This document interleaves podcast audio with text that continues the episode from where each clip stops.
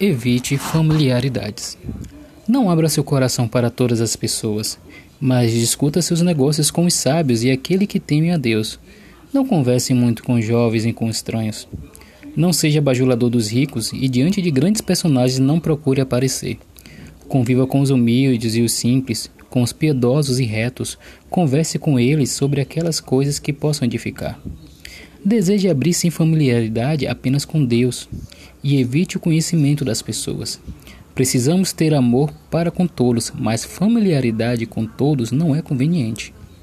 Por vezes, acontece que uma pessoa que nos é desconhecida aparenta ser brilhante pela informação de outros. Contudo, sua presença turva os olhos dos observadores. Nós pensamos, às vezes, que vamos agradar os outros com nossa companhia e começamos, ao contrário, a desagradar com a maldade que descobrem em nós. Eu sou o Tóquio Wintermoon. Esse aqui foi o capítulo 8 da obra Imitação de Cristo de Thomas de Kempis.